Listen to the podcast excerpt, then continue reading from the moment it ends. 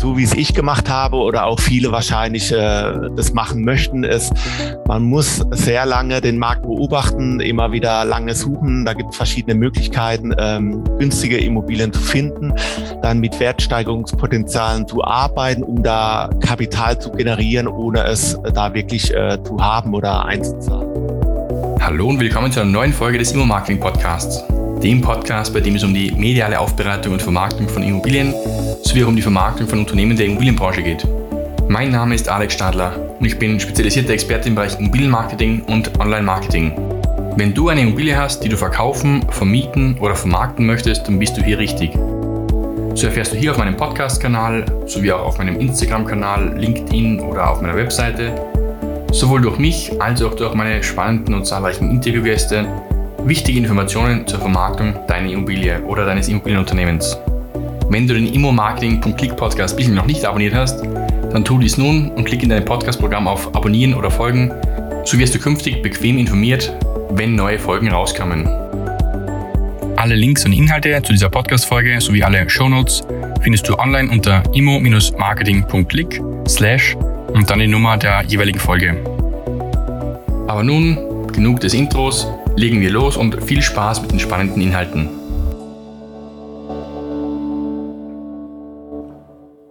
Liebe Zuhörerinnen und liebe Zuhörer, ich freue mich, heute wieder eine neue Podcast-Folge ja, präsentieren zu dürfen und heute wieder in Form eines Interviewgesprächs. Und zwar habe ich heute den Michel Fassbinder mir gegenüber sitzen. Der Michel ist selbst Immobilieninvestor und dieses Wissen, das er sich da selbst aufgebaut hat über die letzten Jahre hinweg, hat er jetzt auch kürzlich dann in Buchform präsentiert, dass er sogar ein Buch dazu geschrieben hat. Es nennt sich das Immobilienportfolio für Privatanleger, die wichtigsten Kennzahlen im Immobilieninvestment. Und ich bin da sehr froh, den Michel eben als Gast heute dabei zu haben. Einerseits auch ganz cool, gleich als Randermerkung. Ich habe auch selbst bei diesem Buch drei Seiten beitragen dürfen, weil mich da der Michel gefragt hat, ob ich da was seinen Lesern künftig an Informationen weitergeben darf. Und deswegen erfülle ich mich auch nochmal mehr mit Stolz, da jetzt den Michel heute gegenüber sitzen zu haben. Michel, du sitzt in Stuttgart und hast aber nicht immer schon mit Immobilien zu tun gehabt, sondern kommst eigentlich aus dem Gesundheitsmanagementbereich und hast aber dann irgendwie Immobilien für dich als Leidenschaft gefunden. Und ja, jetzt war das mal so meine kurze Vorstellung von dir. Erzähl aber gern du, wer du bist, was du machst, wo du herkommst, also geografisch gesehen, beruflich gesehen und was jetzt so dein Thema ist, das du machst. Hallo erstmal, guten Morgen. Ja, ähm, ich bin im Immobilieninvestment tätig. Ähm, ja, das stimmt. Ich habe vor ungefähr sechs Wochen mein äh, Buch veröffentlicht und ich persönlich komme aus äh, Stuttgart, bin vor zehn Jahren von Mannheim nach Stuttgart gezogen wegen, wegen meinem Beruf. Ich habe im Krankenhaus gearbeitet, bin operationstechnischer Assistent und Pflege- und Gesundheitsmanager gewesen. Und äh, da hatte ich dann äh, 15 bis äh, oder 17 Jahre waren es, glaube ich, drauf gearbeitet und äh, habe dann nebenbei angefangen mit Immobilien, das sich dann stark entwickelt hat vom Markt her und bin da selbst immer weiter tiefer mit eingestiegen und so, dass ich irgendwann vor fast zwei Jahren meinen Beruf gekündigt hatte und das mittlerweile hauptberuflich mache oder finanziell auch weitgehend äh, befreit bin und ja, habe ein Buch geschrieben. Es gibt auch mehrere und das ist aktuell so der Stand. Super coole Sache und Gratulation dazu, dass du sagst, du hast da vor einigen Jahren mit deinem Immobilienportfolio gestartet und mittlerweile ist es wohl so erfolgreich, dass du sagst, du kannst davon schon quasi leben und brauchst ja keinen anderen Beruf mehr. Also super Sache. Ja, genau, man. Es gibt ja viele, die gerade immer wieder Geldanlagen suchen, so in den letzten zehn Jahren. Es gibt ganz viele Communities, Foren und so weiter und äh, Immobilien. Da konnte man ja die letzten Jahre nichts falsch machen.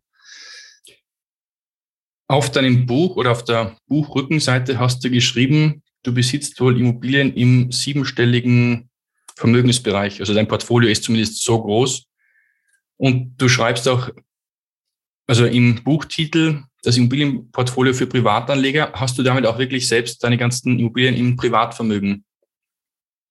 Äh, genau, also ich habe den klassischen Weg angefangen, wie viele andere auch, dass man mit erstmal vielleicht eine Wohnung angefangen hatte, die Wohnung zu kaufen und zu vermieten, teilweise auch selbst da drin gewohnt hatte und habe es dann äh, jedes Jahr über in immer dann neue Immobilien dazu gekauft. Also es war nicht so, dass ich in einem Jahr zehn Immobilien gekauft hatte, sondern es hat sich über die Jahre hin äh, so entwickelt und mittlerweile auch äh, eine Stiftung gegründet habe, wo dann die Immobilien die dann zehn Jahre alt sind, dann äh, quasi äh, in die Stiftung wandern.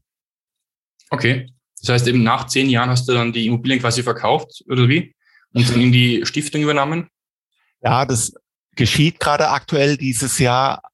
Das ist ganz unterschiedlich. Wir bieten die, also ich biete die zum Verkauf an mit meiner Frau, mit der ich teilweise auch Immobilien erworben habe aber es entweder wir geben sie zum Verkauf frei oder wir verschieben sie, wir verkaufen sie quasi der äh, Stiftung. Mhm. So kann man das sehen. Okay, interessant. Ja. Coole Sache. Und du sagst, momentan machst du jetzt nur noch Vollzeit, also jetzt bist du nicht mehr im Gesundheitsmanagement tätig als was das Operationsassistent, sondern wirklich rein nach Portfolioaufbau. Ähm, ja, genau. Also es war, wie gesagt, ich hatte da über 15 Jahre drin gearbeitet und ähm, das läuft ja mittlerweile so gut oder ich konnte sehr günstig und mein Liquiditätsgrad oder auch unter Cashflow bekannt war so hoch, dass ich dann irgendwann gesagt hatte, ähm, da steckt ja mehr das Geld drin oder viel mehr das Potenzial und Arbeiten ist eher, ähm, ja, ähm, möchte ja jeder raus. Bei mir war es genauso und habe mich dann davon befreien können. Cool. Super. Ich, ich bin deswegen auch ganz froh, eben da dich heute als Podcast-Gast zu haben oder eben auch da sogar in deinem Buch drin zu sein. Weil ursprünglich ist die Anfrage eben durch dich an mich gekommen, ob ich da irgendwas beitragen möchte. Und dann haben wir eben erstmal auch dein Buch durchgelesen und habe dann aber auch festgestellt, dass es wirklich super ist, auch im Vergleich zu vielen anderen Büchern, die ich kenne, die auch zum Teil da in dem Bücherregal hinter mir an der Wand quasi sind, weil viele andere Immobilienbücher haben halt vorwiegend viel Blabla. Aber ja, sprechen halt immer nur über den heißen Bayern, nicht so sehr über die Fakten, die harten Fakten, die es auch wirklich dann benötigt. Noch du hast es irgendwo in deinem Buch dann mal geschrieben. Wer ein Immobilieninvestor sein will, muss es erst werden und dabei in Vorleistung treten. Und weiter hast du noch geschrieben, insgesamt gibt es viele Personen, die Immobilieninvestor sein möchten, aber es nicht erst werden wollen. Es ist kein Leistungs kein leistungsloses Einkommen, das aus einer Person einen passiven Zahlungsempfänger macht. Vor allem in der Aufbauphase muss ein hohes Maß an Informationen aufgebaut werden. Und dieses Zitat ist, finde ich, extrem toll, weil ich auch viele Leute sehe, sei es auch durch diverse Immobilienstammtische oder sowas oder andere Netzwerk-Communities, wo viele Leute dann sehr blauäugig an das Thema Immobilien rangehen und dann eben sagen, ja, ich kaufe jetzt mal das Ding und dann schaue ich mal, wie es sich entwickelt oder auch, ja, mal vielleicht negativ entwickeln würde. Nur eben dann so zahlenorientiert diese Immobilienportfolios da aufzubauen, das finde ich eben sehr löblich und kann ich auch von meiner Warte her so bestätigen, dass ich das eben so gemacht habe, wobei ich noch ja. kein siebenstelliges Vermögen jetzt aufweisen kann.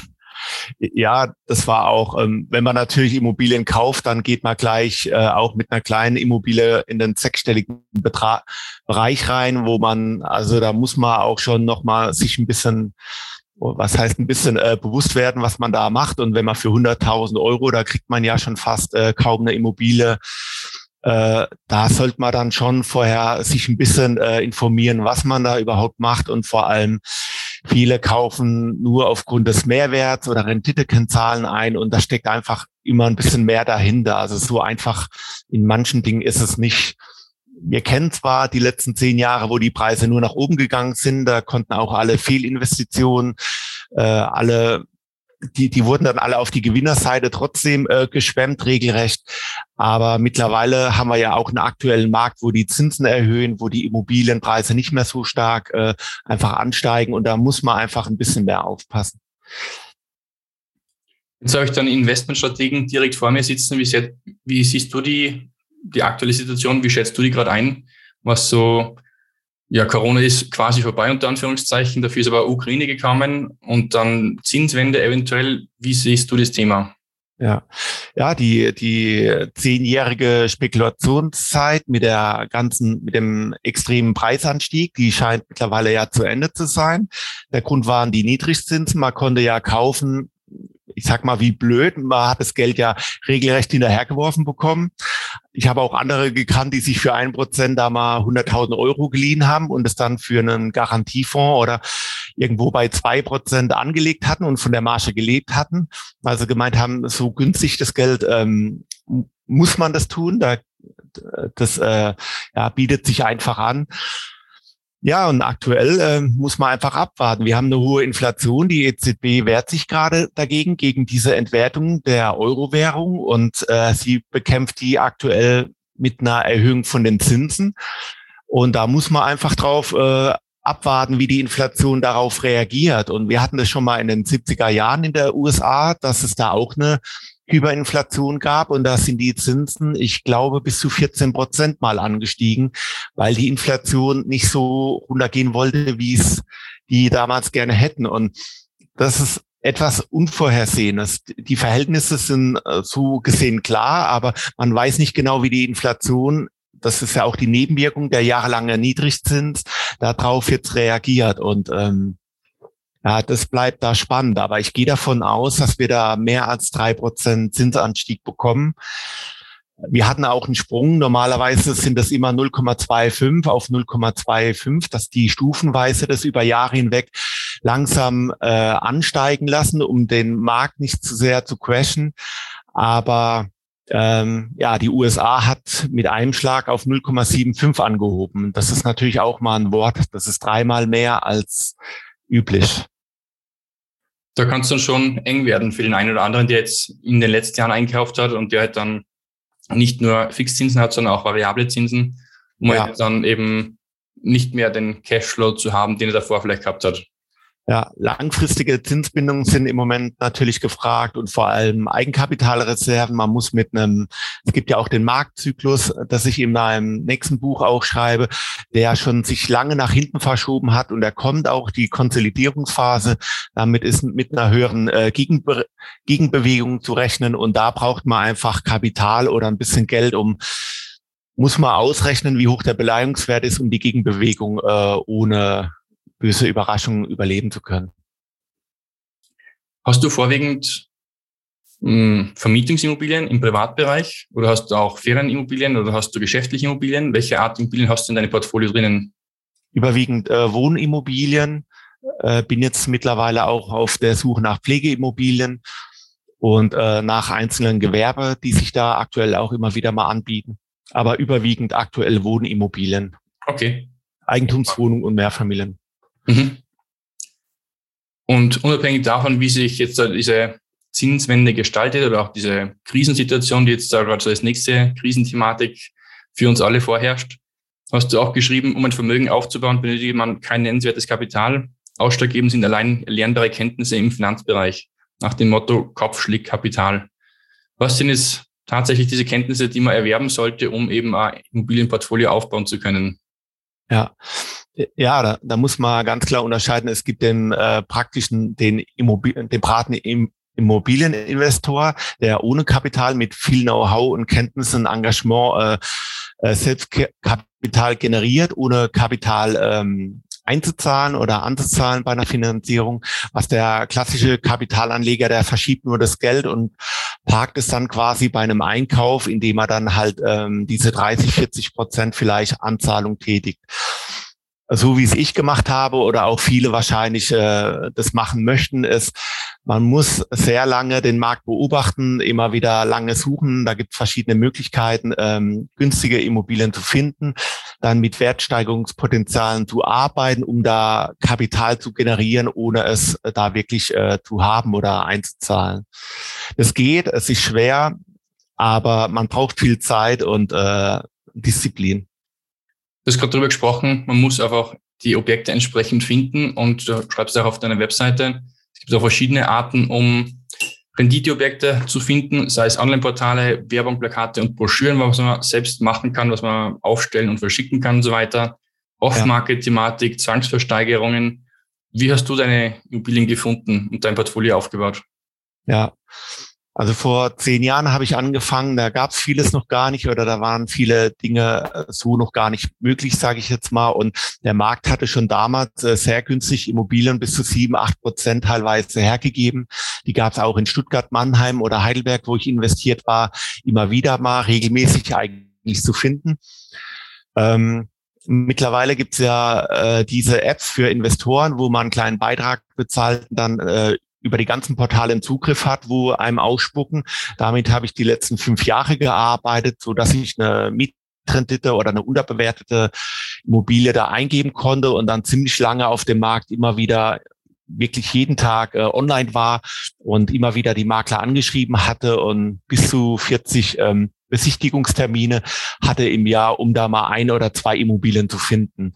Das war ein sehr nervlich aufreibender Prozess, aber ja, und mittlerweile gibt es eben diese Apps oder man kann auch ähm, Off-Marketing, entweder wenn man ähm, Immobilieneigentümer kennt oder selber da in der Eigentümerversammlung ist, das, was du schon gesagt hast, äh, Plakate aufhängen, äh, Wohnungsanzeigen in der örtlichen oder regionalen Zeitung ähm, auch anzeigen. Da gibt es unendlich viele Möglichkeiten.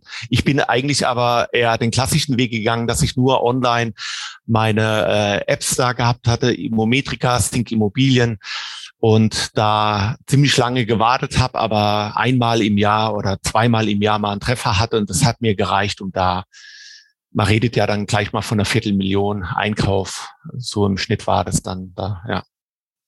Ja, das reicht ja dann schon, wenn du sagst, diese ein, zwei Objekte, die du im Jahr gefunden hast, haben dann wirklich dazu beigetragen, diese auch anzukaufen. Ja. ist ja wurscht, über welchen Weg man das dann macht, solange auch wirklich die ganze Kernsubstanz dahinter stimmt, die ganzen Zahlen und so weiter, die Lage und so weiter.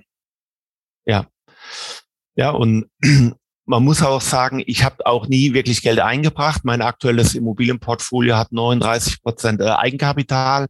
Da bin ich eigentlich ganz gut gewappnet oder äh, das ist auch so gewünscht von mir gewesen, dass ich da, wenn es Gegenbewegungen gibt, dass ich die aushalte und äh, also das geht auch. Also man, man findet immer wieder, viele sagen, hm, es ist schwierig oder nach drei Monaten äh, haben die nichts gefunden. Man muss halt lange am Ball bleiben. Das ist ein langer Atem, den man da braucht so in drei Monaten mal fünf Immobilien ist nicht, kann man sofort abschminken.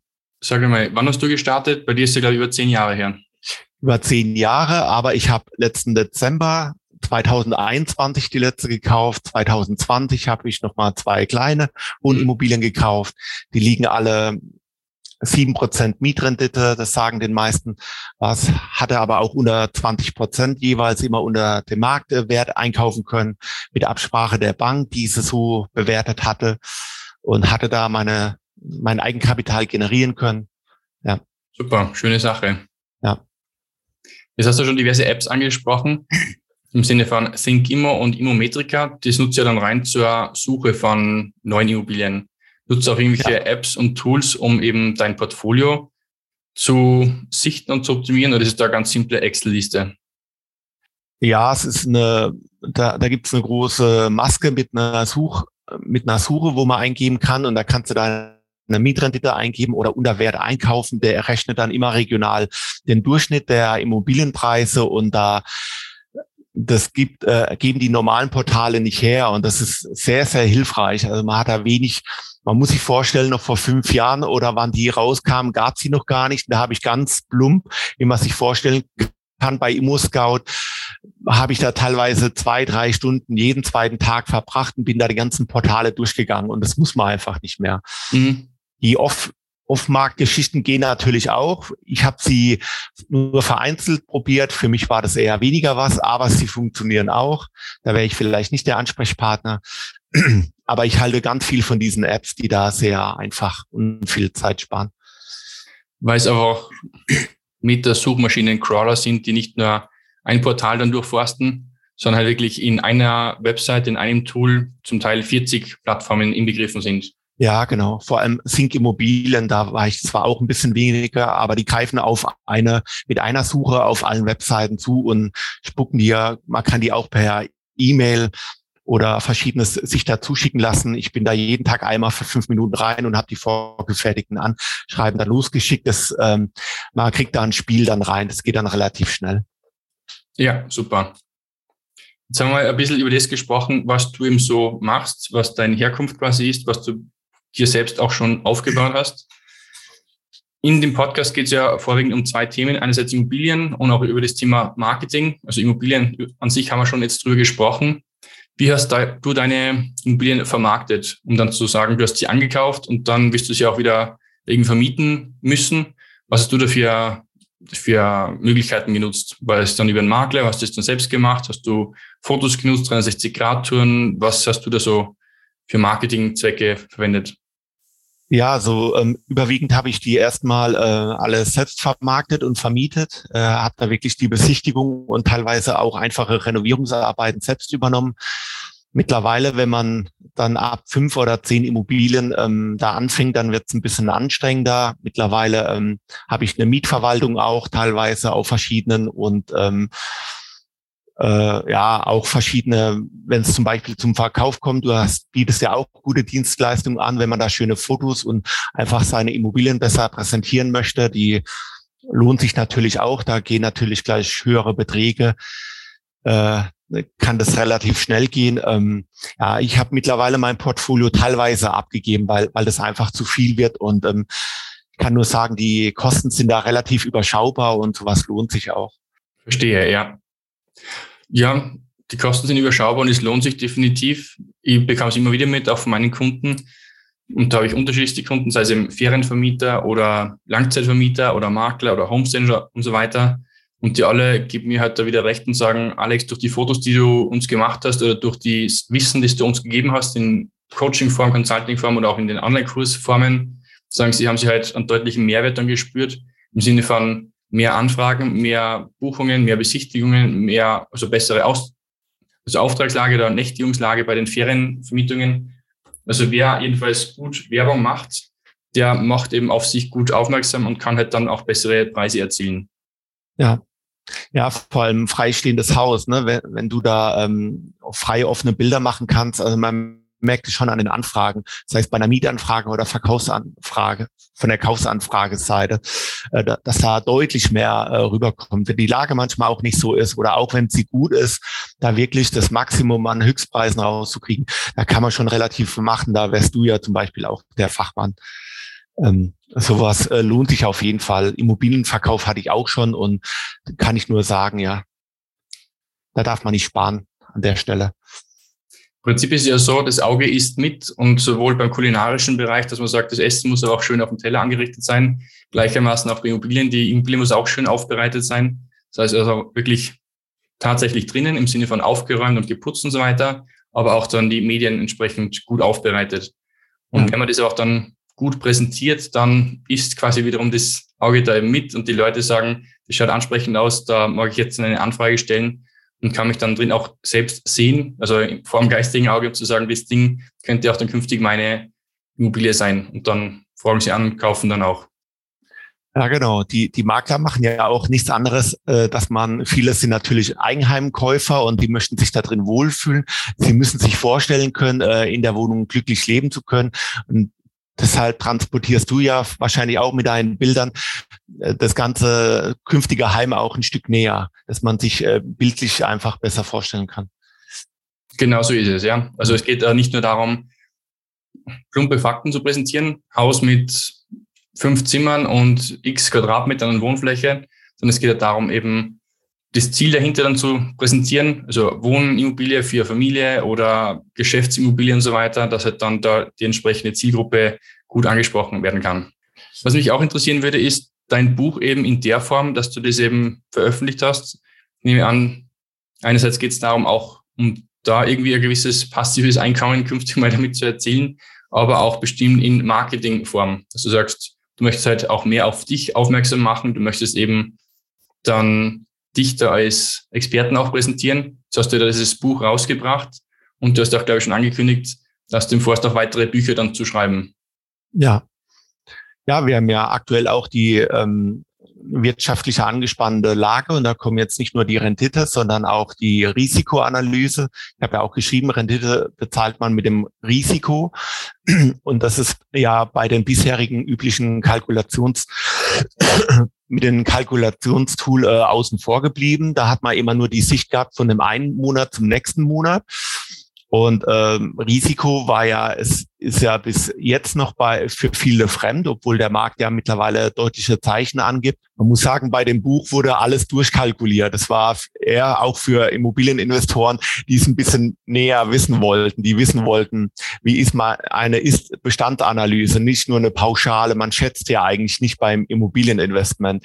Und jeder schätzt ja zwei Prozent äh, Instandhaltungsrücklagen, wo ich immer wieder drauf äh, plädiert hatte, hören Sie auf, da ständig zu schätzen im Immobilieninvestment. Das macht man gar nicht. Dass man den Markt stärker beobachtet, dass man auch die Leerstandsquote, eine Lagebewertung, dass man viel stärker überall mal reinguckt und das kann man alles mit Zahlen erfassen.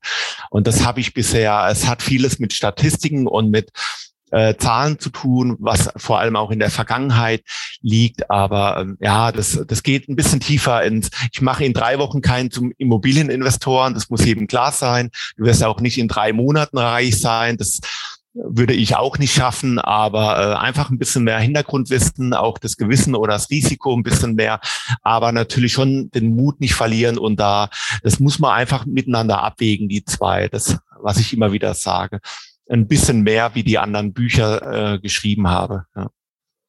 Und dann auch wirklich mit entsprechenden Fakten und Zahlen dann dargelegt durch dieses Musterportfolio, was da drin ist. Das Musterportfolio ist vielleicht wirklich zum Teil ein echtes Portfolio.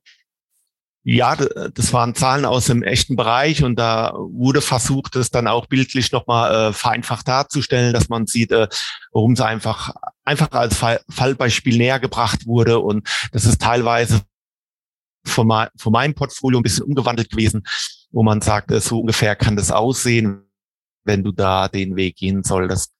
Immobilienportfolio als Strategie für ein Immobilieninvestment. Mhm.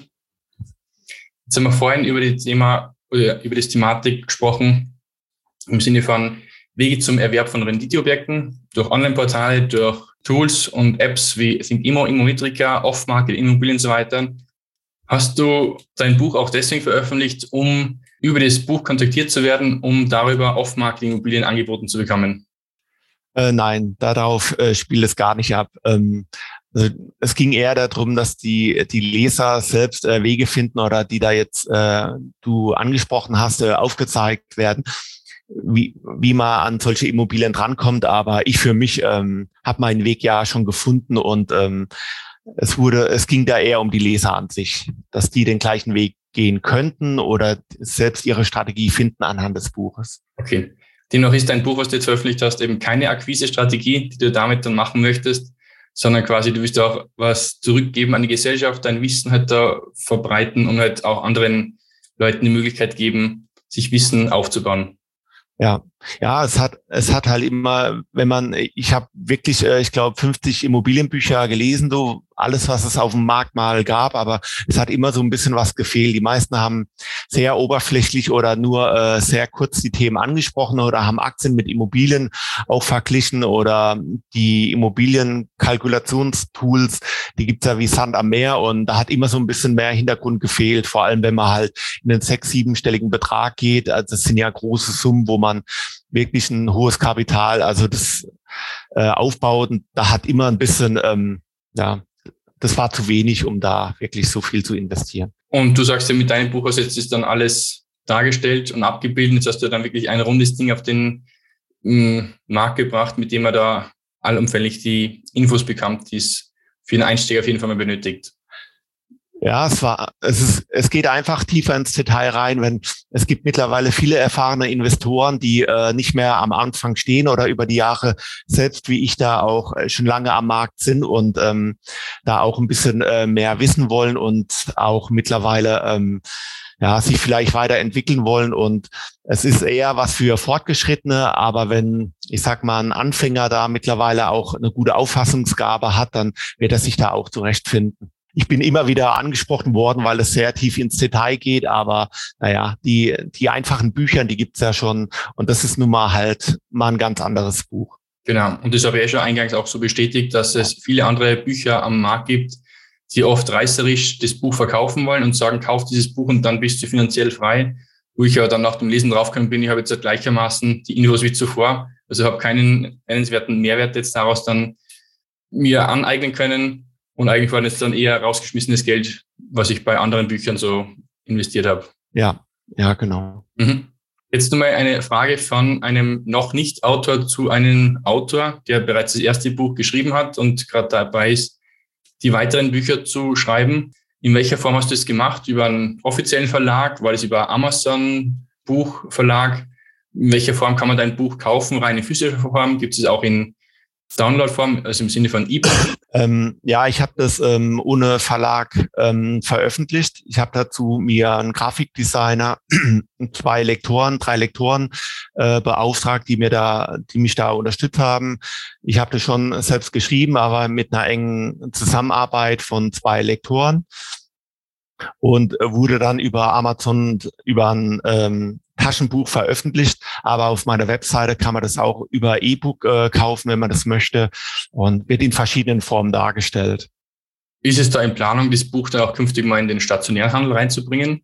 Kommt auf die Nachfrage drauf an, ja. Also im Moment bin ich auch im Gespräch, das äh, im englischen Markt, ähm, im amerikanischen Markt äh, auf Englisch umsetzen zu lassen.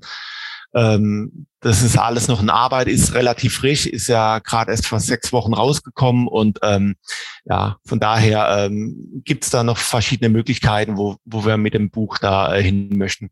Kommt auf den Markt drauf an, äh, was der möchte und wo die Verkaufszahlen hingehen und dann wird man sehen. Okay. Ja, Gratulation jedenfalls zum ersten Buch, was jetzt mal auf dem Markt ist und Respekt davor, dass du sagst, du machst schon Buch Nummer zwei und drei und dann auch sogar die Übersetzung vom ersten Buch auch ins Englische rüber.